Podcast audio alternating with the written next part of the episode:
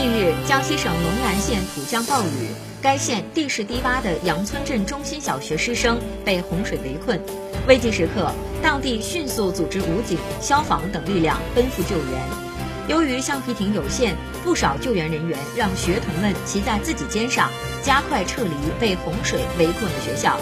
目前，该小学一千三百零九名师生全部安全转移。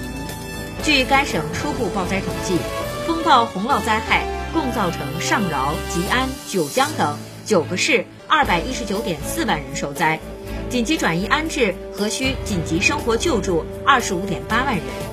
当地社会救援力量共投入近四千人次，参与山洪地质灾害、城市内涝。水上救援等转移救援群众和抗洪抢险处置共两百余起，营救群众近四千二百人。